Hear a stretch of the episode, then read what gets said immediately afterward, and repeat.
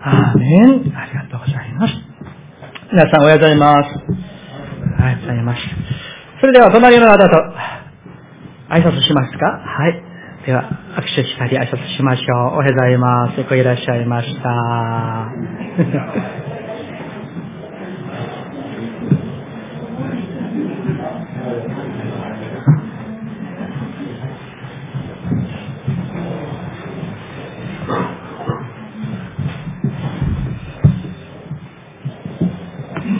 はい、それでは一言お祈りいたします。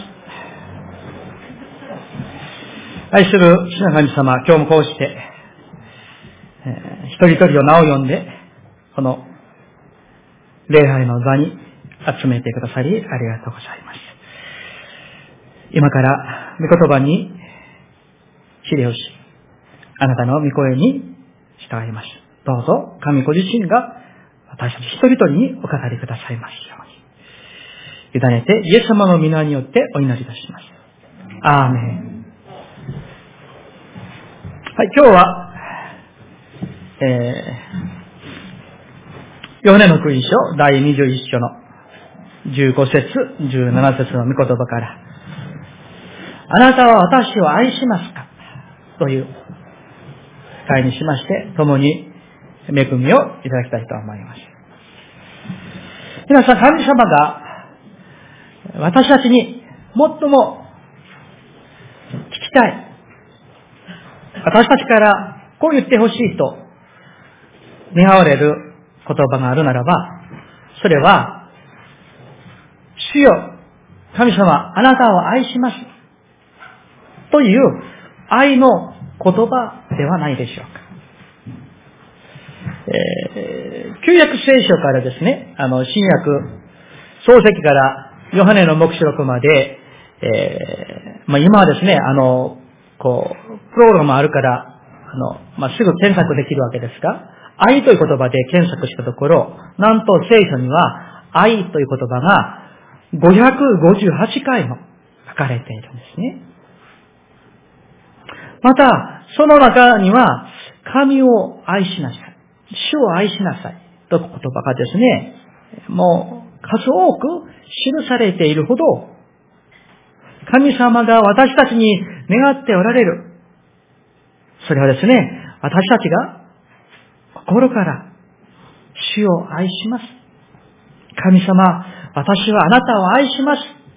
という愛の告白だと私はそう思います。聖書が私たちにそのように教えているんですね。皆さん、神様が私たちに求めておられるのは、私たちのハートなんです。神様への愛のこのハート。ですから、えー、逆に言いますと、神様が最も悲しまれることは、私たちが心から神様を愛していない時ではないでしょうか。皆さん、失敗したりですね、倒れたり、間違ったり、そんな時より、私たちの愛が冷めてしまう。あるいは、私たちのハートが神様からどんどんどんどんどんどん遠くなってしまう。そんな時を神様は実は最も悲しまれるということなんですね。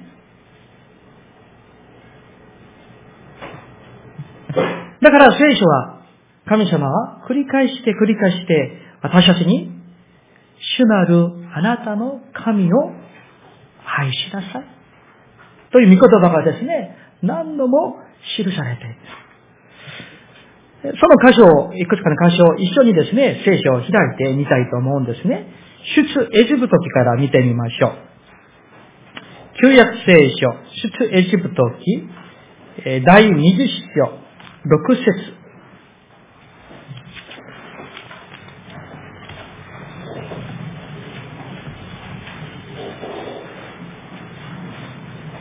えー、旧約聖書130ページです。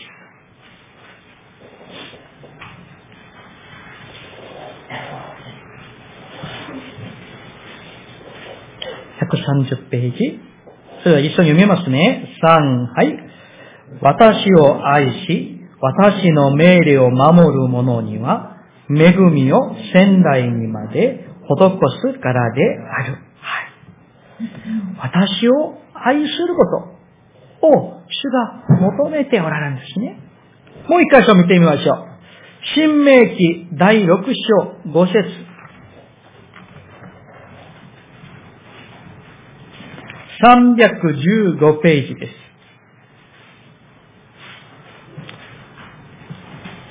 新明記6章5節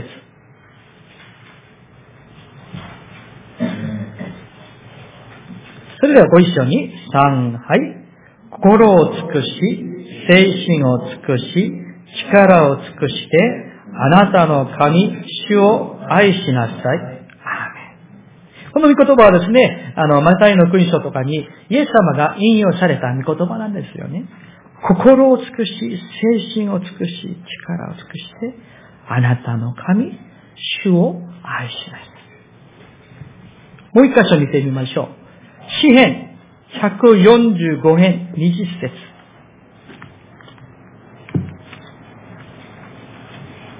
聖書はですね、開ければ開けるほど恵まれますので、えー、詩編145編20節旧約聖書1052ページです。ではご一緒に3、はい。すべて主を愛する者は主が守られる。しかし悪者はすべて滅ぼされる。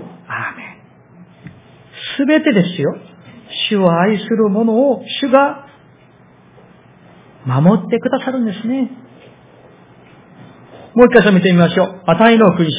今度は新約に来まして、マタイの国書、第22章、37節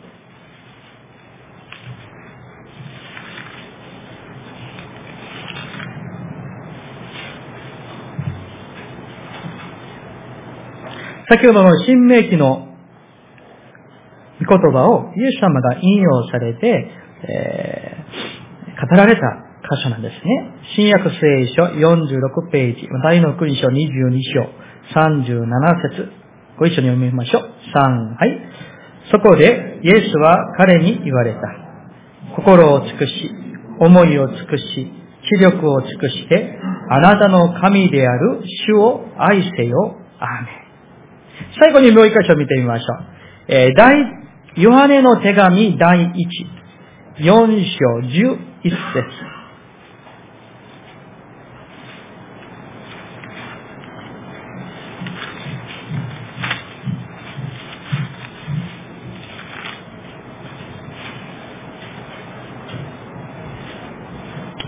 新約聖書470ページです。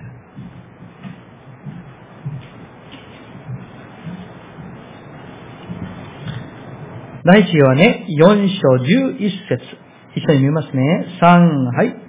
愛する者たち、神がこれほどまでに私たちを愛してくださったのなら、私たちもまた互いに愛し合うべきです。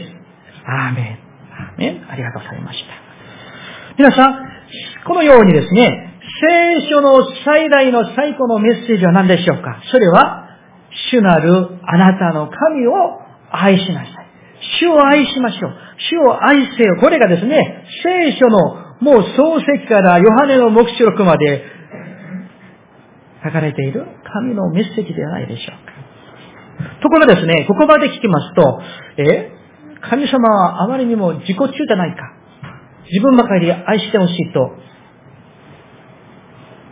子供みたいじゃないかと思われるかもしれません。しかし皆さん、実は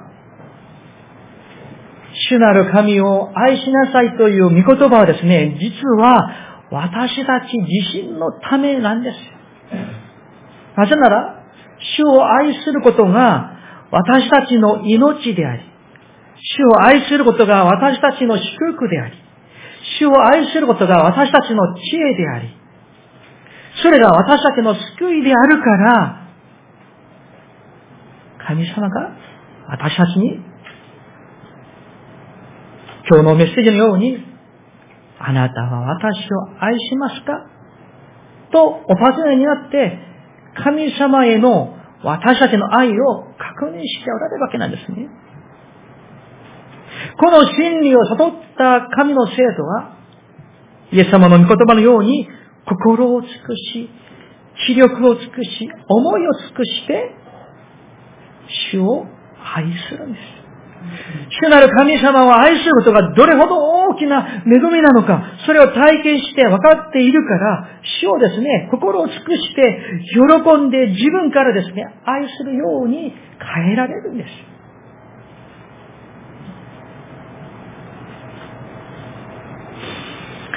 では、神様が、どんな時に、一体どんな時に私たちにですね、あなたは私を愛しますか？あなたは私を愛しますか？とお尋ねになるんでしょうか？まず、第一は、私たちを祝福するために、私たちに愛を求められるんですね。聖書をちょっと見てみましょう。新明記、旧約聖書です。先ほど開きました。新明記、今度は30章。新明記の第30章。15節から16節。旧約聖書358ページです。まずは15節と16節を一緒にお読みしたいと思います。その後20節は私がお読みします。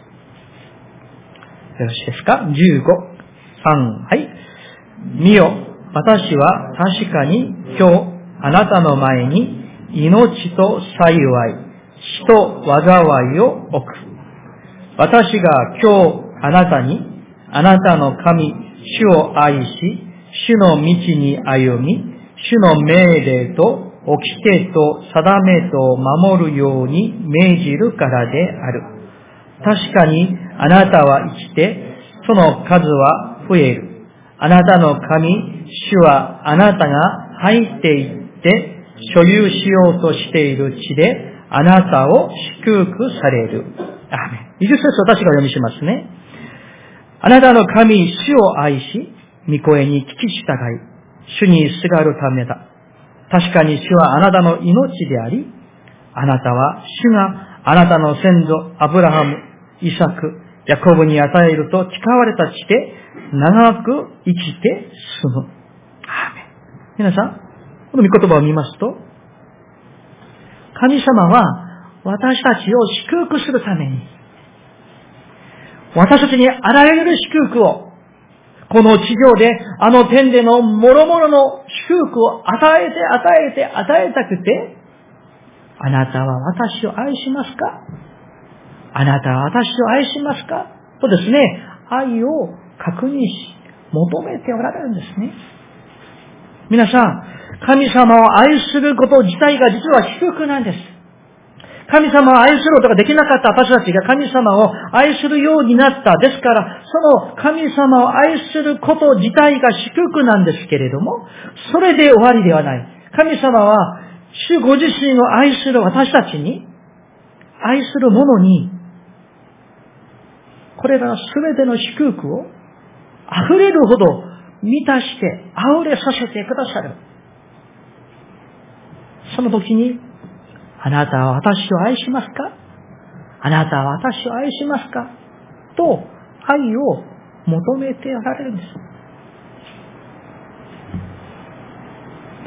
二つ目、どんな時に神様は私たちに、あなたは私を愛しますか？とお尋ねになるんでしょうか？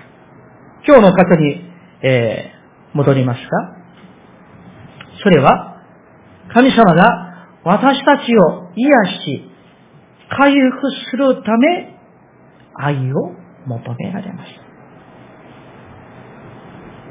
今日の箇所は、皆さんよくご存知の箇所だと思います。イエス様が蘇られました。そして、大失敗したペテロが地元に降りていってですね、漁をして暮らしていたところ、イエス様がペテロのところに訪ねて行かれました。そして、そのペテロに、今日の御言葉。ヨハネの講師も、あなたはこの人たち以上に私を愛しますか？もう一度。ヨハネの講師も、あなたは私を愛しますか？もう一回。ヨハネの講師も、あなたは私を愛しますか？と、三回も、あなたは私を愛しますか？と、お尋ねになりました。その時ですね、ペテロは、何と答えましたか？はい、主よ。私があなたを愛することは、あなたがご存知です。と、三度答えました。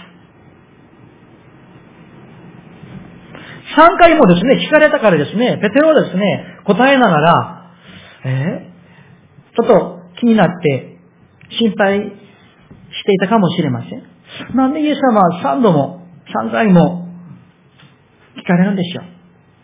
私を疑うんだろうか。と思ったかもしれません。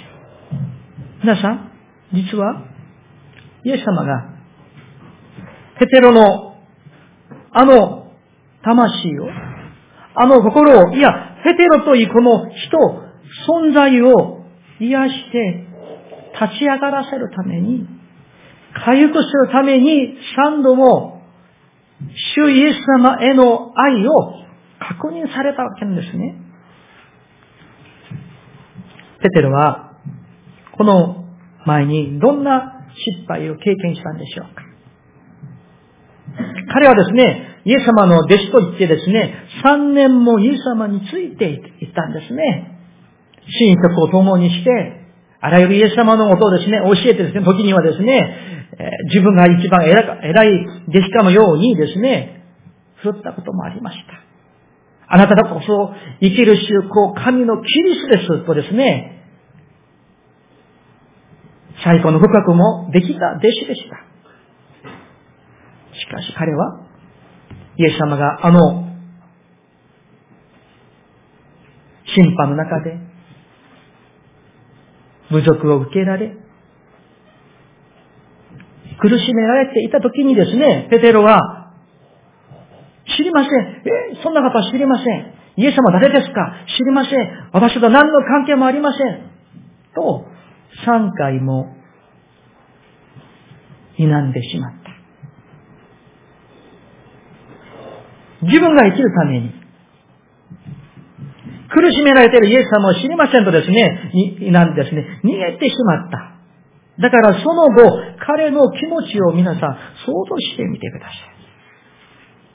顔を上げてですね、街に出ていくことできないでしょう。その失敗感、その恥、その挫折感、自分に対するこのがっかりするんじゃないですか。3年もイエス様をついていたのに、え私、俺だって弟子なんだろうかですね。その恥のゆえにですね、本当に強く苦しんでいたことでしょう。自分の信仰も自尊心も勇気もですね、めちゃくちゃになりました。あるいは、周りのですね、地元にですね、あの、里に、ふるさとに戻っていたわけですから、あれ？ペテロさん、なんで帰ってきたの？あなたイエス様を知らないと今なかって本当ですか？と聞かれたかもしれません。指さされたり、その恥ずかしめられ、あるいは劣等感、自分のことがですね、もうあまりにも情けなものに思われたかもしれません。このように、心を病んでいて、くたびれていて、失望に落ちて、挫折感に落ちて、落ち込んでいる彼に、イエス様が先に来てくださった。そして3回も、あなたは私を愛しますかあなたは私を愛しますかあなたは私を愛しますか ?3 回お尋ねになって、主私はあなたを愛します。実は言いづらかったかもしれないですね。しかし、ペテロがですね、私があなたを愛しようとあなたもご存知ですよね？とですね、答えるたんびに、彼の魂が、彼の心が癒されて、回復されたんですね。実はイエス様がですね、彼にですね、お前私を裏切ったものでしょ？とで、それ確認するためじゃないですね。実は、イエス様の愛が、このイエス様の愛のハートがペテロに伝わることを願っておられた。あなた私を愛しますかという、このイエス様のクエスチョンはですね、その中には、私があなたをどれほど愛しているか、君は知っているのか？私は、あなたが漁師であった時もあなたを愛していました。あなたが網を捨てて私についてきた時もあなたを愛してました。あなたが私を知りませんと否んで逃げてした時、逃げて行った時にも変わりなく私はあなたを愛していました。あなたが失敗で、挫折感で、劣等感で、苦しくて苦しくて、引きこもりしていた、その時も変わることなく、私はあなたを愛していましたよ。私はこれからも変わりなくあなたを愛するよ。私の愛は同じだ。いつまでも、昨日も今日も、いつまでも同じである。といった愛のメッセージをイエス様が与えてくださるために、あなたは私を愛しますか？とお尋ねになったんです、皆さん。ペテロは、主よ、私はあなたを愛します。と答えながら、癒されました。回復されました。この後、ペテロはですね、ひっくり返したように人生が変えられました。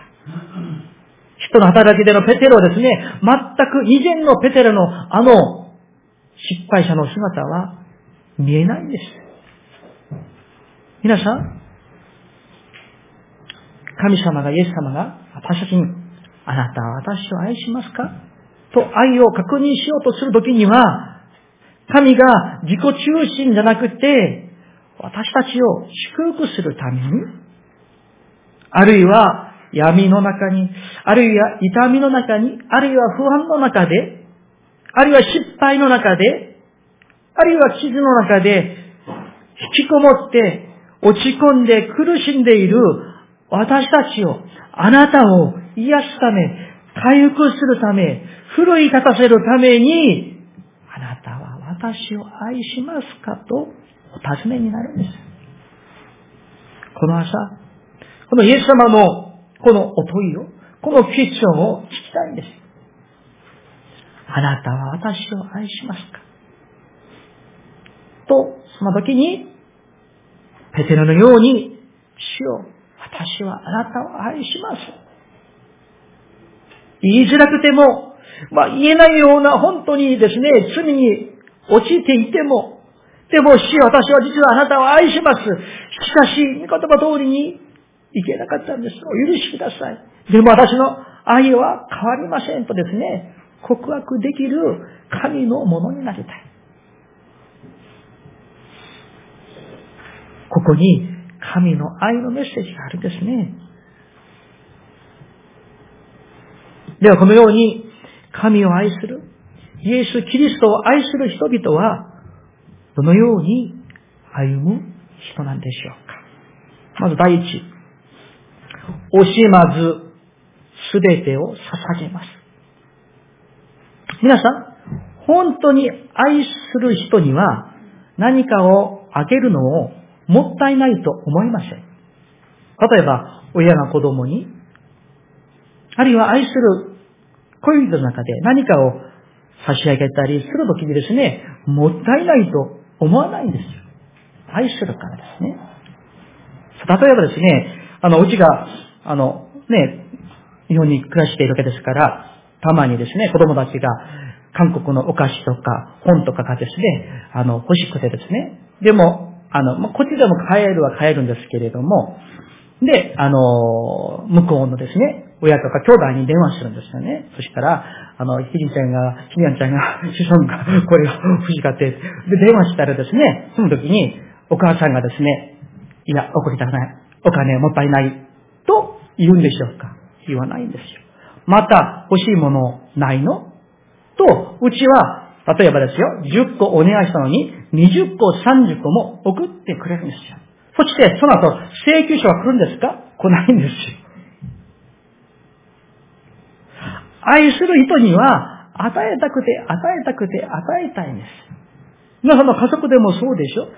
ね、お母さんがご飯の食事を作るときに、あ、このお米、ちょっともったいないなと。この 野菜、このお肉もったいないなと。そして、好きない親はいないんです。それが愛なんですね。愛するから惜しまず、もったいないと思わなくて、与えて、差し上げて、差し上げる。皆さん、私たちが神様をこれほど愛するならば、神様に捧げて、捧げて、捧げても、捧げても、もったいないと思わないんです。もっと捧げたくなるんです。それが愛なんです、皆さん。先週ですね、え、私が青年の時にお世話になった先生がいらっしゃいますけども、その先生が、えー、その、属している、その、えー、教区のある教会のお話、お証なんです。その教会が、教会堂を建築することになりました。まあ、建物が古くなってですね、建築することを決めて進めていたわけですが、でもなかなかまだ予算が、え、足りなかったんですね。信徒さんもみんなよく祈って捧げていました。ところが、長老さんの中である方が大きな決断をされたんですね。財産が、あの、まあ、結構あったようです。トロさんが自分の住宅と自分の土地と、そして人口の時も全部まとめて、教会に献金を捧げた。約5000万円ぐらいだったそうです。そして、その後が大事です。捧げた後、その教会に残っていたら、牧師も、牧師時代ですし、信徒さんがですね、そのチョロさんだけをですね、こう、あの、あの、見上げるようになるかもしれません。だから、あの、長老会はですね、日本も同じですけど、定年がですね、一度長老に選ばれたら、70歳までずっと行くんですね。で、あと、えー、6年、7年残っていたですが、もう引退し、自分が辞退して、田舎に行ってしまった。そして、これからこの教会とは何の関係のないものにしてほしいとして、捧げて田舎に降りていきました。そしたら、その後がまた素晴らしいことが起きました。そのトロさんが捧げたこと、自分の住宅も墓地も、すべて捧げたことを、それがですね、噂が広まるわけなんですよね。その話を聞いて、その献金を知ったことを、信徒さんたちが今まで迷っていたことでしょう。捧げたくないそういう気持ちではないんですけども、どうしようかな。迷ってた時にみんながですね、もう先を争うように捧げて捧げて、5億円ぐらいでしょうかね。街道建築したそうです。皆さん、こういう素晴らしい証を聞きますと、主を愛する人は、ああ、自分ももっと捧げたい。あるいはもっと奉仕をしたい。私もあのように捧げたい、そういうですね、良い希望でしょうか？良い夢を持つようになるんです。皆さん、神様を愛する人は、捧げることが最高の喜びであり、楽しみなんです。二番目。神様を愛する人は、神様の御言葉を、神様の戒めを守りました。聖書一箇所見てみましょう。えー、第一ヨハネ5章3節です。一緒に開きましょうか。第一ヨハネ5章3節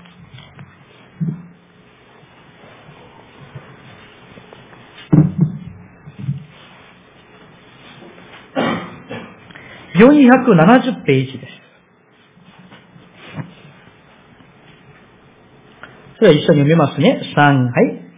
神を愛するとは、神の命令を守ることです。その命令は重い、重にとはなりません。アメン。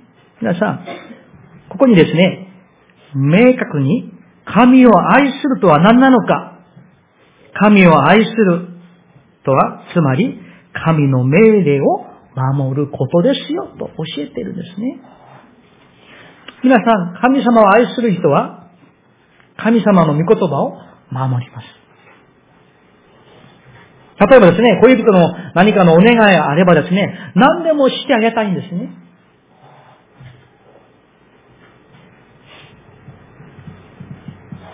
神を愛する者は神の御言葉を守る。隣人を愛しなさいという御言葉を守ります。絶えず祈りなさいという御言葉を守ります。御言葉を述べ伝えなさいという伝道の御言葉を守ります。互いに愛し合いなさいという戒めを守ります。このように皆さん、神を愛する人は、神様の御言葉通りに生きようと、もがくほど信仰を持っているんですね。御言葉を守ることができたら守る。じゃなくて、守るため、熱い信仰を持って歩みます。これが愛なんです、皆さん。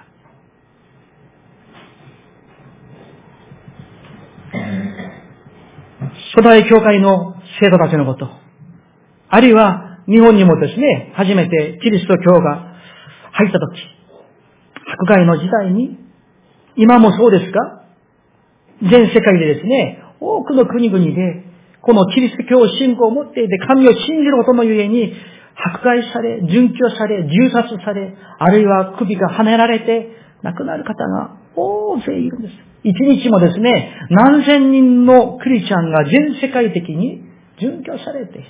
悲しいことなんですよね。近くの北朝鮮、あるいは中国、あるいは中央アジア、あるいはサウジアラビアとかイランとかイラクとか、アフリカのほとんどの国では、毎日のように、クリスチャンが、あの信仰のゆえにですね、準拠されている。しかし彼は決して信仰してない。自分の親の目の前で子供がですね、殺されていても、その親は信仰してない。なぜでしょうか？主を愛するからなんです。主を愛する者は、命がけで主の御言葉を守ります。実は皆さん、これが愛なんです。3番目。神様を愛する人は、福音伝道のため生きます。皆さん、神様の最大の関心事は、魂の救いではないでしょうか。神様を愛する人は神様が一番何をお好みなのか、神様が最も願っておられるのが何なのか、それをわかります。例えばですね、夫婦がですね、あの、20年、30年、40年結婚されて一緒に暮らすと、えー、ご主人様が、えー、サバが好きなのか、イカナコが好きなのか、あるいは牛肉が好きなのか、豚肉が好きなのか、それはわかるんですよね。お互いにわかる。同じなんです。神を愛する人は、神様が何を求めておられるのか、それを分かって、そのため、歩みます。神様の最高の喜びは、魂の救いなんです。何とかして一人でも多くの人々が救われること。そして、この地上において神の祝福を受け、永遠の命を受けて、そして永遠に主を賛美する。その魂の救いを神様は最も願っておられるんです。そしたら、神様を愛する人は、神様がそれをですね、最大の愛を求めておられる、救いを求めておられることを知っているから、そのために働きます。救いのために、伝のために、何らかの形で、選挙のため、伝のために歩みます。例えば、教会に伝の集会にあれば、何とかして、家族や友人や知人をお連れしてきます。伝道します。伝のトラクト一枚でも配ろうとして、何らかの形で、この救いの魂がどれほど緊急なことであるのか、どれほど大事なことなのか知っているから、主を愛するから、喜んでさせていただく。皆さん、皆さんの心の中に、魂の救いに対する熱いハートがありますか？そうすならば、あなたは神様を熱く愛しているという証拠でしょう。メッセージを終わりたいと思います。まあ、今週ですね、えー、創世においての聖書箇所のヨハネの目視録が終わりますが、えー、レオン・モリスという世界的な聖書学者がありますが、ヨハネの目視録の仲介で最後のところに、このように語っています。このお話を読ませていただいて、メッセージを終わりたいと思います。聞いていただきたいんですね。ヨハネは、救われた者と失われた者の間に鋭い区別を見る。終わりに人々は天の私服を分かち合うか、自分の場所を火の池の中に見出すかのどちらかである。アーメン。お祈りいたします。